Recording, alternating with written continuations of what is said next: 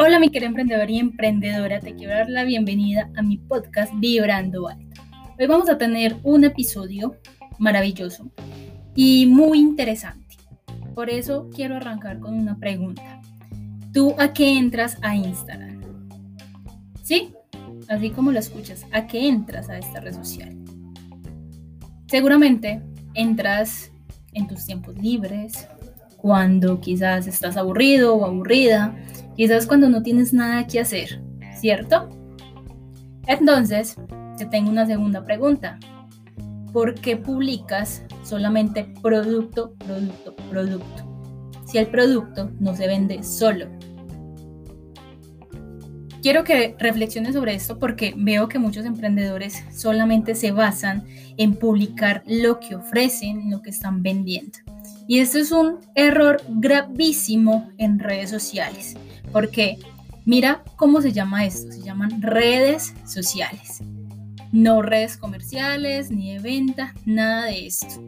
Entonces, nosotros tenemos que aprender a entretener a nuestra audiencia, tenemos que aprender a conectar con ella para no perder posibles ventas y esto obviamente es un proceso, eso se hace con posts, esto se hace con historias, con videos, con muchas cosas se puede lograr, pero siempre teniendo presente de que los posts solamente de producto nunca van a conectar. Incluso estoy segura que si tú te pones a revisar tus publicaciones, vas a dar cuenta que tienen menos relevancia cuando tú publicas tu producto al resto de tus publicaciones, ¿cierto? Y esto es básicamente porque, primero que todo, a Instagram no le gusta ni cinco que uno haga esto, entonces lo muestra menos. Y segundo, a tu audiencia tampoco le gusta. Porque nosotros entramos a las redes sociales es precisamente a pasar bueno, es a relajarnos. Entonces no debemos de saturar la gente hablándole de venta todo el tiempo porque la venta es una consecuencia de un plan. Así es, de un plan. Todo es debidamente calculado. La venta o el producto como tal no se vende por sí solo. Para esto debes de aprender a crear contenido que puedes publicar.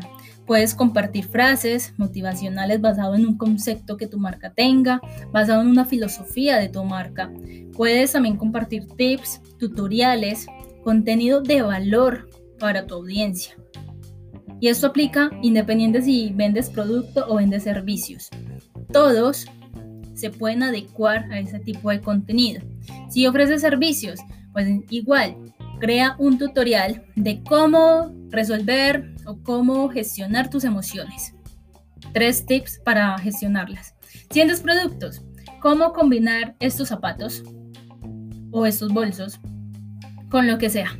Entonces miren que es muy importante aprender a dar contenido de valor. Cuando hablamos de esto, ¿qué es contenido de valor? Contenido de valor es dar solución a las personas, es ayudarle a resolver un problema, es darle contenido relevante para la persona.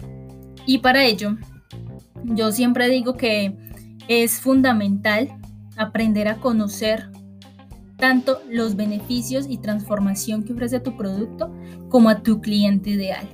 No te enfoques solamente en el aspecto superficial, físico de lo que tú ofreces, sino que ve más allá. ¿Cuál es la transformación real de tu producto? ¿Por qué las personas que compran eso, por qué lo compran? ¿Qué es lo que están buscando de fondo? Mira que cuando uno busca, no sé, una camisa, hay varias razones por las cuales yo compro una camisa. No es simplemente porque es una camisa. Yo compro porque me visualicé que me va a quedar hermosa. O yo compro porque es la que necesito para la oficina. Yo compro por X o Y razón. Pero eso es lo que se esconde detrás del objeto. Entonces aquí es donde yo digo, debes de aprender a pensar como cliente. Mm, tómate esto como, o más bien hazlo como si tú mismo o tú misma fueras a comprar eso que ofreces, de por qué lo harías, por qué lo comprarías, qué necesidad tendrías tú para hacerlo. Y así te va a ser mucho más fácil crear contenido. Así que, bueno, eso era que, lo que quería compartirte en este podcast porque me parece supremamente importante que aprendamos a crear contenido para que empecemos a generar empatía y confianza y empecemos a conectar más con nuestra audiencia y en vez de espantar, empezar a atraer. Espero que haya sido de mucha utilidad para ti. Espero volverte a ver en otro podcast.